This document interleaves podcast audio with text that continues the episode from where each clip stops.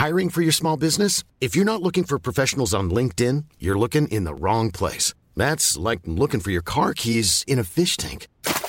LinkedIn helps you hire professionals you can't find anywhere else, even those who aren't actively searching for a new job but might be open to the perfect role. In a given month, over 70% of LinkedIn users don't even visit other leading job sites. So start looking in the right place. With LinkedIn, you can hire professionals like a professional. Post your free job on linkedin.com slash people today. When you're ready to pop the question, the last thing you want to do is second guess the ring. At BlueNile.com, you can design a one-of-a-kind ring with the ease and convenience of shopping online. Choose your diamond and setting. When you find the one, you'll get it delivered right to your door. Go to BlueNile.com and use promo code LISTEN to get $50 off your purchase of $500 or more. That's code LISTEN at BlueNile.com for $50 off your purchase. BlueNile.com code LISTEN. Hey, it's Ryan Reynolds, and I'm here with Keith, co star of my upcoming film, If, only in theaters, May 17th. Do you want to tell people the big news? All right, I'll do it. Sign up now and you'll get unlimited for $15 a month in six months of Paramount Plus Essential Plan on us. Mintmobile.com slash switch. Upfront payment of $45 equivalent to $15 per month. Unlimited over 40 gigabytes per month. Face lower speeds. Videos at 480p. Active Mint customers by 531.24 get six months of Paramount Plus Essential Plan. Auto renews after six months. Offer ends May 31st, 2024. Separate Paramount Plus registration required. Terms and conditions apply if rated PG. Bonjour à tous et bienvenue dans ce nouvel épisode d'Anomia. Je m'appelle Valentin Tonti Bernard et j'ai décidé de fonder ce podcast pour vous permettre de découvrir la vraie vie des avocats. Connaître des avocats connus, non connus, expérimentés, non expérimentés, collaborateurs ou associés, des avocats indépendants, en bref, la vraie vie des avocats. Aujourd'hui, dans ce nouvel épisode, j'ai le plaisir de recevoir Christophe Bigot. Christophe Bigot est associé fondateur du cabinet Bauer, Bigot et Associés.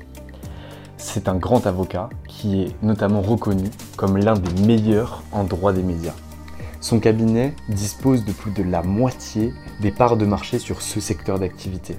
Avec Christophe, on a discuté du développement de son cabinet d'avocat, de sa vision de la profession et notamment de ce qu'il faisait en droit des médias. Je vous laisse écouter cet épisode palpitant avec Christophe Bigot. Bonne écoute.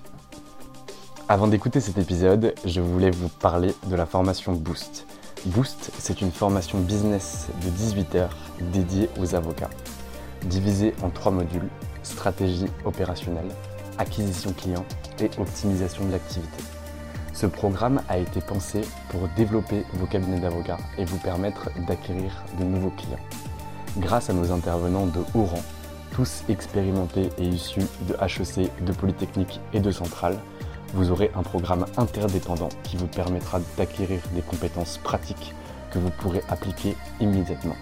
Pour en savoir plus, je vous donne rendez-vous sur le site de Anomia, www.anomia.fr, sur la rubrique Formation Boost. Si vous avez besoin de quoi que ce soit, n'hésitez surtout pas à nous contacter. Bonne écoute. Eh bien écoutez, euh, bonjour Christophe Bigot. Je suis ravi que vous me receviez aujourd'hui dans votre cabinet éponyme qui est situé 47 rue Chaillot dans le, 17, euh, dans le 16e arrondissement. Pardon. Ouais. Je vous dis bonjour Christophe Bigot. Bonjour. Alors, on est ici pour parler de vous, de votre parcours et de ce que vous avez fait tout au long de votre vie d'avocat. Donc, je vous laisse la parole et je vous laisse un petit peu vous présenter avant de vous harceler de questions. Euh, mon, mon parcours, il est, il est fait d'opportunités que j'ai saisies. Et je pense que c'est le cas de, beaucoup d'avocats. Moi, j'ai une, formation qui est purement généraliste. Un DEA de droit privé. À l'époque, c'était DEA. Maintenant, c'est Master 2. Donc, Bac plus 5, droit privé, droit civil, euh, des fondamentaux, que des fondamentaux. Euh, et euh, il se trouve que j'étais passionné par le droit de la famille quand j'étais étudiant. Bon. J'ai commencé dans un cabinet généraliste parce que j'ai eu, j'ai eu envie de me frotter à, vraiment euh, au, métier euh, dans ses fondamentaux, euh, aller partout, en, banlieue, etc., faire aussi bien du pénal, de- des beaux commerciaux que du droit de la famille, que du droit social, etc. Mais ça m'a vite ennuyé quand même, parce que en, termes intellectuels, c'était assez peu euh, euh, riche. Et donc au bout d'un an, j'ai cherché, euh, donc j'avais 24-25 ans, j'ai cherché un cabinet dans lequel je pouvais travailler sur une matière qui était intellectuelle. Voilà. Et je suis rentré dans un cabinet qui faisait euh, du droit de la presse, qui défendait les médias, et comme j'aimais beaucoup l'information, je me suis lancé là-dedans. Et j'ai, je me suis donc spécialisé totalement sur le tas, en droit de la presse, discipline pour laquelle il n'y avait de toute façon pas de formation universitaire, puisqu'il y avait des formations en droit d'auteur, mais pas du tout de formation en droit de la presse. Aujourd'hui, il y a une formation en droit des médias à Paris 2, c'est la seule, à ma connaissance, spécialisée sur la question. Euh, et, puis, euh, et puis, ça m'a passionné, voilà, de défendre les journaux. Euh, je m'y suis investi, j'ai commencé à écrire des articles et des notes dans les revues juridiques parce que j'aimais bien réfléchir à ma matière. Et puis de proche en proche, je me suis fait un nom dans cette spécialité uniquement euh, en plaidant et en écrivant des articles. Voilà. Euh, j'étais dans un cabinet qui était un cabinet qui, était euh, assez gros, on devait être 25, 25-30 avocats qui prétendaient couvrir un peu le spectre de toutes les, spécialités. Et en 2000, moi j'ai voulu avoir une autre orientation, d'abord m'installer parce que bon, c'est quand même le sel du métier à un moment donné. Euh, celui qui ne s'est pas installé quelque part, il n'a pas fait un vrai parcours d'avocat. Ça, c'est ma vision un peu d'avocat de, à l'ancienne, mais euh, bon, voilà. Euh, d'abord, m'installer, voilà, avoir prendre ce risque d'entreprise, et puis surtout, ne faire que ce que j'aimais faire.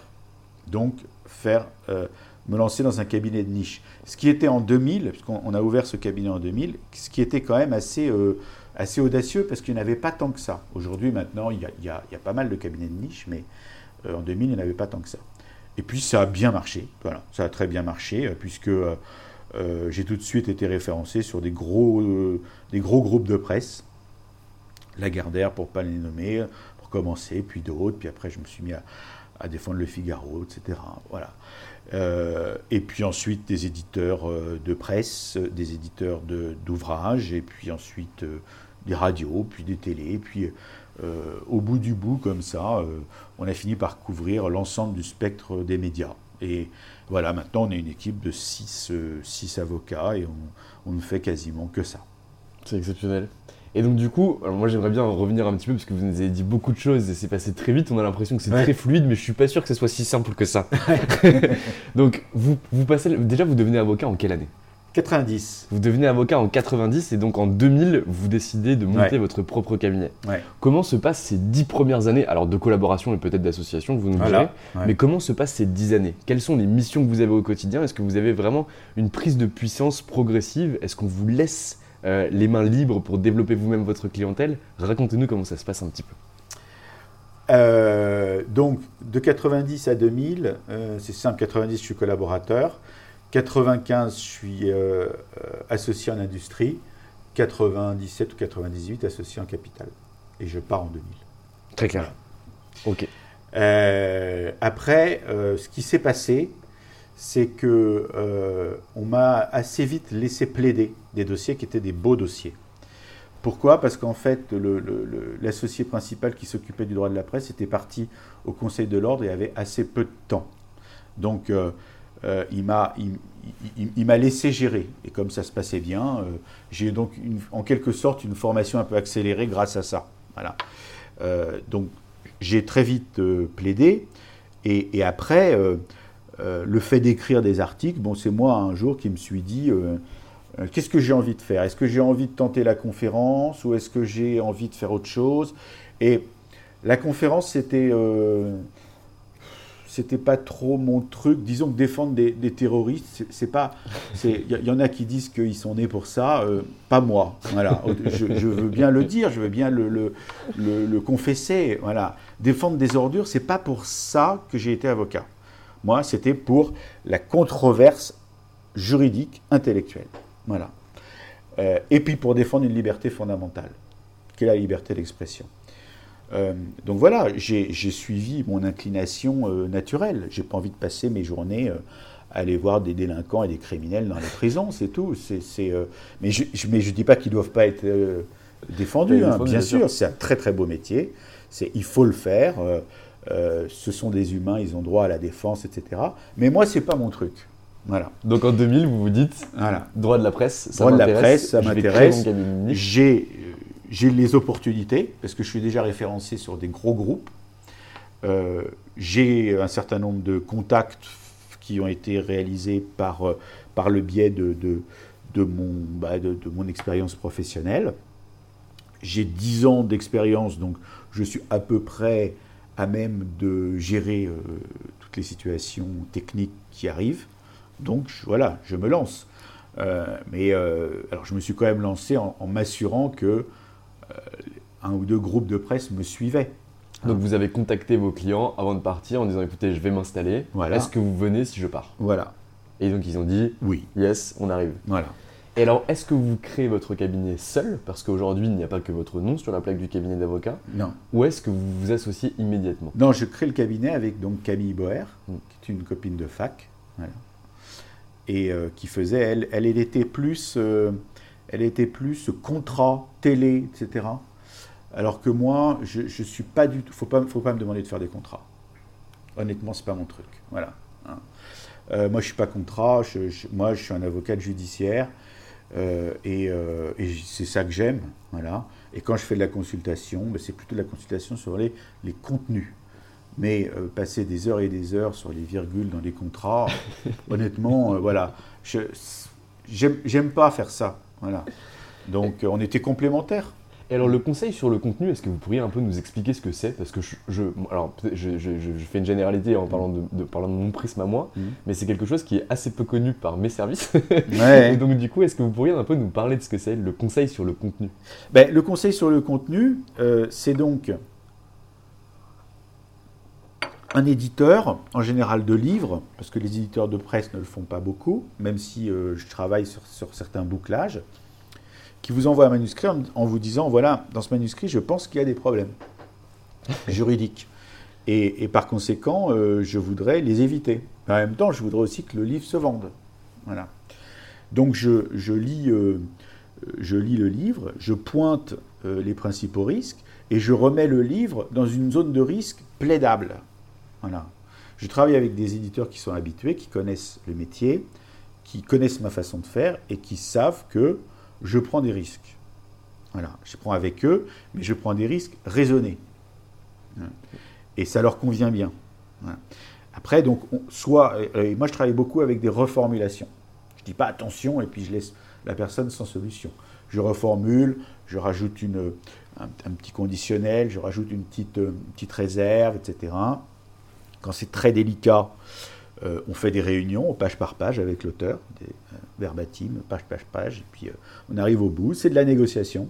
J'abandonne certains trucs, euh, les auteurs se battent pour maintenir leur texte, etc.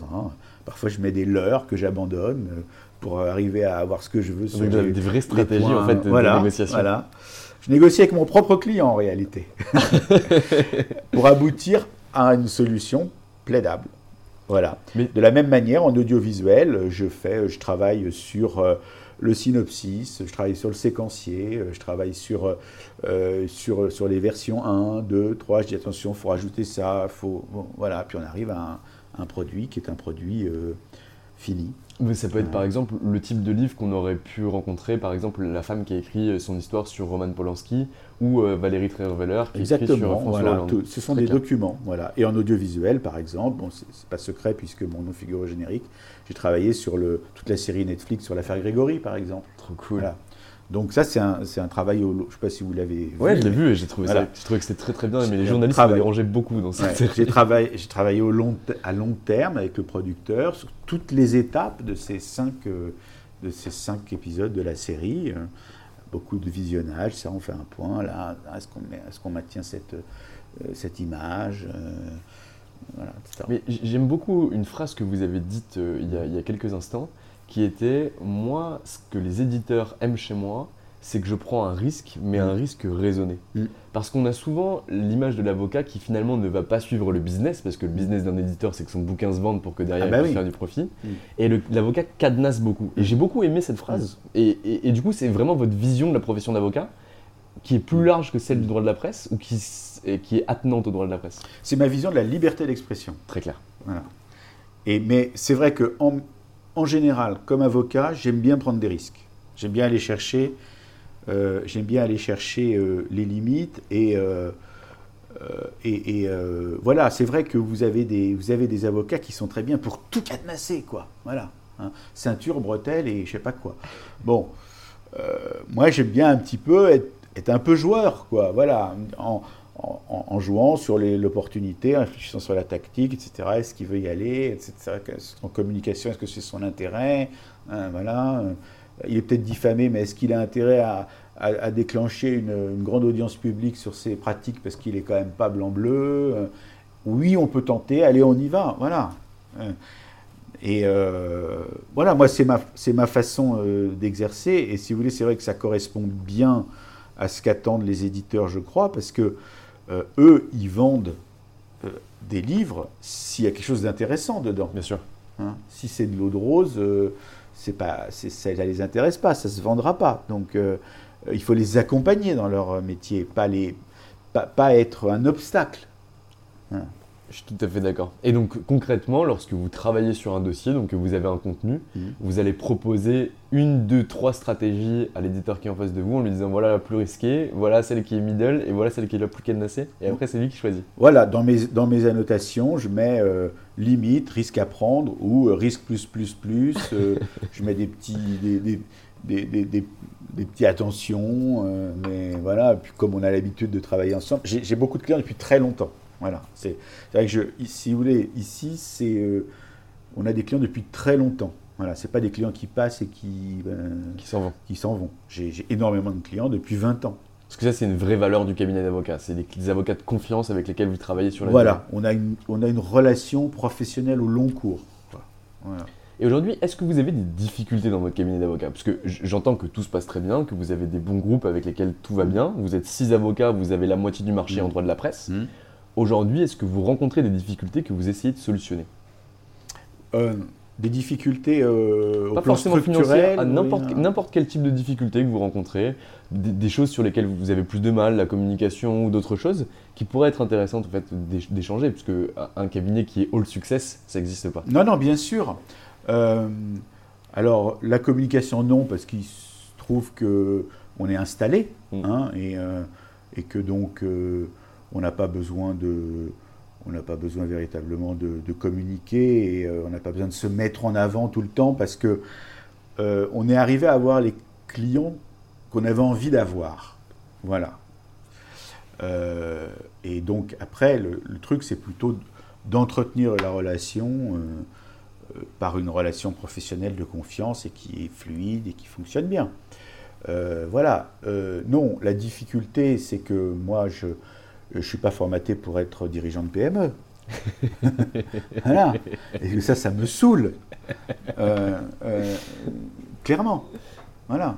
C'est ça la principale difficulté. C'est que je suis obligé de passer euh, une partie significative de mon temps à regarder la trésorerie, à faire des facturations, à être sûr que tout le, ça qu'on n'a pas oublié de facturer, etc., etc. C'est ce, ce, côté ce côté gestion, gestion. qui m'emmerde au plus haut point. Mais il n'y a, pas, a, pas a pas de solution de mon point de vue. C'est-à-dire que euh, soit on est petit et on a la liberté, mais ça, effectivement, c'est l'inconvénient, c'est qu'on doit se taper les corvées. Voilà. Soit on est dans une grosse structure euh, avec des équipes. D'abord, elles ont un coût, donc ça dégrade la, la rentabilité.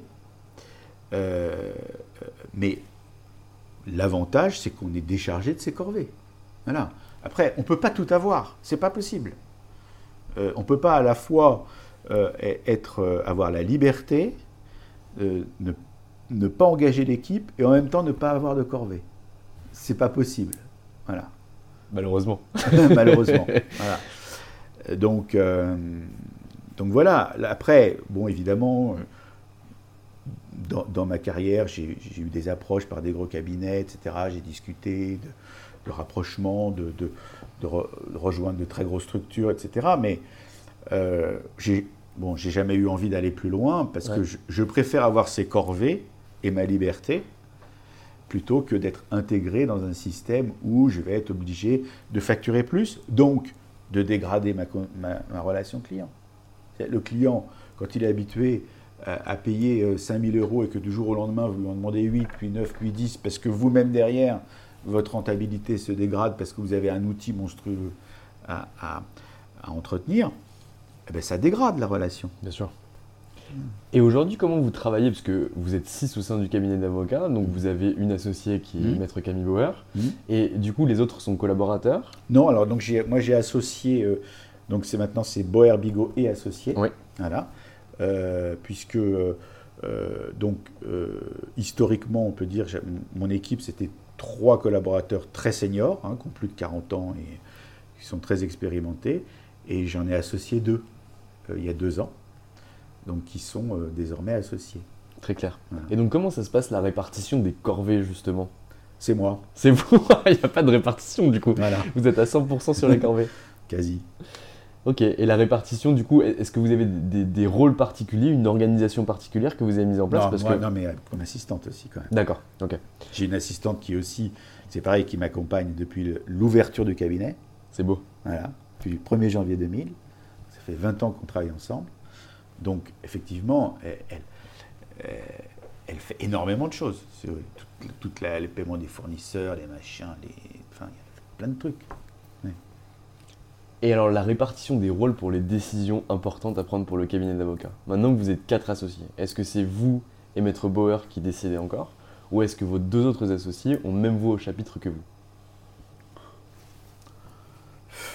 Je sais pas, ça là, ça s'est pas posé. D'accord. voulez, des, des grandes, des grandes décisions, ça s'est pas posé. Mais de fait, faut pas rêver. Euh, euh, faut, faut pas, enfin, faut, faut pas rêver. Quand on a le pouvoir économique, on a le pouvoir tout, court. court. Mm. Hein, c'est tout. C'est comme ça. Mais c'est tout à fait vrai. Et donc, du coup, qu'est-ce- c'est quoi l'avenir aujourd'hui pour le cabinet, pour votre cabinet d'avocats? Qu'est-ce que vous voulez faire? Parce que vous avez déjà fait énormément de choses. Où est-ce que vous voulez aller? Euh, ben, ce que j'aime- ce que j'aimerais, euh, ce que j'aimerais, c'est que, ben, c'est que les jeunes associés montent en puissance. Et alors, comment vous allez les faire monter en puissance? Ben, c'est toujours pareil. Euh, euh, c'est le nerf de la guerre. Il faut qu'ils aient des clients. Il faut qu'ils ramènent des clients. Tant qu'ils travailleront sur Vos dossiers mes dossiers, ça ne pourra pas être une, une vraie totale asso- association. Enfin, moi, je, je veux bien. Je, je veux. Oui, effectivement, c'est une évolution, mais il faut pas se leurrer. Dans les petits cabinets, peut-être que c'est différent dans les grands, où là, il y a une vraie vision de, d'entreprise avec des échelons, des machins. Mais dans les petits cabinets, on en revient toujours à la réalité du client. Quand on n'amène pas de, de, chiffre d'affaires ou pas suffisamment, il est très difficile de revendiquer un rôle euh, qui est un rôle euh, de- de tout premier plan. Bien sûr. Ça, c'est pas une question d'âge, c'est pas, c'est, c'est une question de, de- puissance économique personnelle. Donc moi, c'est ça que je voudrais, c'est qu'elle se, qu'elle vienne euh, se, euh, avoir cette, euh, ce- ce- ce- cette vraie place. Après, la grosse difficulté qu'on a, nous, dans une structure comme la nôtre, c'est le conflit d'intérêts. C'est-à-dire que on ne peut pas quasiment plus agir contre des groupes de médias parce que comme il y a eu une concentration terrible, les médias appartiennent tout- tous quelque part à euh, un groupe qu'on défend par ailleurs. Mm. Euh, donc euh, on a une grosse déperdition de clientèle. Euh, moi je refuse plus d'un dossier sur deux. Vache. Ah, donc c'est super compliqué. Donc le gros frein au développement dans une structure de niche comme la nôtre, c'est le conflit d'intérêts. Mais en fait, vous avez récupéré en fait la première place sur le marché. Et derrière, en fait, bah, tout le monde vient vous voir, sauf que vous pouvez prendre que la moitié des gens. Voilà. c'est vraiment, c'est vrai que c'est super compliqué. Ouais, ouais. même pour le développement de, de vos, de, vos as- de vos nouvelles associés, Ouais. ça doit être aussi complexe. C'est et, eh ben, complexe. C'est complexe. Euh, une fois sur deux, elles arrivent à décrocher un client et je leur dis ben non, parce que euh, ce producteur, euh, ben, pas possible, euh, on ne peut pas l'attaquer parce qu'il appartient à tel groupe ou tel groupe. Ça doit être assez frustrant. Voilà. Donc c'est très frustrant, Ouais. c'est un frein au développement et, et ça nuit au premier chef aux jeunes. Ouais. Et Ah bah carrément. voilà. Et alors j'ai une dernière question, parce que je vous ai déjà pris pas mal de temps et Ouais, je sais que vous êtes beaucoup occupé. Euh, quand on s'appelle Bauer, Bigot et Associés Mhm. et qu'on a envie de revendre son cabinet d'avocat Mhm. euh, à la fin de sa carrière, Mhm. parce que derrière on a envie d'aller euh, vers d'autres cieux ou vers autre chose, Ouais, ouais. comment on prépare cette session ou qu'est-ce qu'on fait? Est-ce que vous avez déjà posé la question? Bien sûr. Ben donc, ces jeunes associés, plus très jeunes, parce qu'elles ont plus de 40 ans, elles sont déjà en direct sur pas mal de, de clients. Euh, je pense que de toute façon, le, le vent de l'histoire, c'est qu'elles le soient de plus en plus. Mm. Bon, moi j'ai 55 ans, je ne suis pas encore Bien sûr. au moment de ma retraite. hein. Euh, Aujourd'hui, j'ai tendance à dire, je ne ferai pas comme plein de confrères que je connais à, à- à bosser jusqu'à 75 ans, mais j'en connais beaucoup qui disaient ça à 55 et puis Qui sont encore là euh, qui sont encore là à 75 parce que parce qu'ils ont envie de continuer. Donc euh, je- c'est vrai qu'aujourd'hui je me dis j'aime- j'aimerais euh, bien ne, pas euh, aller au-delà d'un certain âge. Euh, voilà, donc encore 10 ans d'exercice, après peut-être lâcher quoi. Mais ça veut dire qu'elles arrivent à se faire un nom elles-mêmes suffisamment porteur pour prendre la suite comme ça naturellement. Ça c'est une grosse partie de votre travail aussi du coup. Ouais, aussi, ouais, je les incite à écrire, je les elles commencent à, elles plaident des beaux dossiers, euh, mais c'est vrai que c'est un peu injuste parce que quelque part, euh, euh, c'est quand même toujours pour le client, c'est toujours un peu moi qu'en est le bénéfice. Donc c'est un peu injuste. Mais c'est vrai qu'il faut arriver à faire ce Swift là et qui, Ouais, qui ouais, est compliqué, très il se présente dans hein. beaucoup de cabinets Ah en bah ce ouais, moment. y il y a très peu de, il y a très peu de transitions euh, réussies. Alors, nous, dans notre domaine, bah, par exemple, euh, ça s'est très bien réussi, l'avocat de Libé, euh, historiquement, a, réussi ça. Voilà, il a, pendant longtemps, il était euh, avec un collaborateur jeune qu'il a associé, qui a pris sa suite, il a, il a arrêté à 70 ans il y a quelques années, qui a pris sa suite naturellement, c'est l'avocat de Libé aujourd'hui, ça fait pas de doute, mais c'est pas évident. Très clair. Et donc vous aujourd'hui, vous m'avez dit que vous défendiez, enfin que vous défendiez, que vous étiez l'avocat du groupe Lagardère, notamment du Figaro également. Mhm. Est-ce que vous avez d'autres groupes de presse comme ça, des, des gros groupes que vous gérez Ou, ou peut-être que le, le- le secret professionnel vous interdit d'en parler Non, mais ils le savent tous. Non, mais oui, oui, oui. Ben, je, je suis je suis l'avocat du Monde, je suis l'avocat de Google, euh, je, je suis l'avocat de, de près dans. Et alors vous rencontrez qui dans ces entreprises-là? Les services juridiques directement ou vous traitez avec euh, les le dirigeants traitez avec- Ok. Tout le monde. Moi, je pars du principe que pour faire une relation forte avec un client, il faut la tisser à tous les niveaux. De la, de la secrétaire au PDG. Et je j'ai au- aucune difficulté à avoir un contact direct avec tout le monde. Donc, je travaille euh, pour tout ce qui est matériel, etc. Ça peut être la secrétaire du groupe du service juridique. Pour ce qui est du fond des dossiers, c'est les journalistes. Pour ce qui est de, de la vision globale du contentieux, c'est le service juridique. Et puis, euh, et puis j'accompagne aussi les PDG en instruction, puisque c'est une matière qui est aussi une matière pénale. Donc j'ai aussi ce, ce lien. Et puis ils sont pénalement responsables, personnellement. Donc il faut À la qu'on ait- 17e chambre. Voilà. Donc il faut qu'on ait cette, euh, cette relation. Très clair. Écoutez, euh, Christophe Bigot, je vais vous demander une dernière chose, c'est est-ce que vous auriez des conseils à donner pour des collaborateurs ou des cabinets d'avocats qui cherchent à développer une pratique en droit de la presse? Bon, donnez pas vos secrets de magicien parce que... vous Non, mais moi j'ai pas de secret. J'ai pas de secret. C'est euh, se passionner pour l'activité de nos clients. Eh ben c'est beau, Mm. c'est simple et c'est beau, une seule phrase. Mm. Ben écoutez, je vous remercie, je vous souhaite bonne continuation, une très bonne chose Merci. et euh, la réussite maximale. Merci. Bonne journée. Bonne journée. Et voilà, c'est fini pour cette fois. Je vous souhaite une excellente semaine et je vous dis à très vite pour un nouvel épisode d'Anomia. Je vous informe que la formation Boost débutera demain et que nous sommes ravis de recevoir notre quatrième promotion pour former les avocats business à devenir encore plus business. Bonne journée. How would you like to look five years younger? In a clinical study, people that had volume added with Juvederm Voluma XC in the cheeks perceived themselves as looking five years younger at six months after treatment. Look younger, feel like you. Add volume for lift and contour in the cheeks with Juvederm Voluma XC. Reverse signs of aging by adding volume to smooth laugh lines with Juvederm Volure XC. For important safety information and to find a licensed specialist, visit juvederm.com. That's J U V E D E R M.com. Not for people with severe allergic reactions, allergies to lidocaine, or the proteins used in Juvederm. Common side effects include injection site redness, swelling, pain, tenderness, firmness, lumps, bumps, bruising, discoloration, or itching. There's a risk of unintentional injection into a blood vessel, which can cause vision abnormalities, blindness, stroke, temporary scabs, or scarring. Talk to a licensed specialist to find out if it's right for you. Even when we're on a budget, we still deserve nice things. Quince is a place to scoop up stunning high end goods for 50 to 80% less than similar brands. They have buttery soft cashmere sweaters starting at $50, luxurious Italian leather bags, and so much more. Plus, Quince only works with factories that use safe, ethical, and responsible manufacturing. Get the high-end goods you'll love without the high price tag with Quince.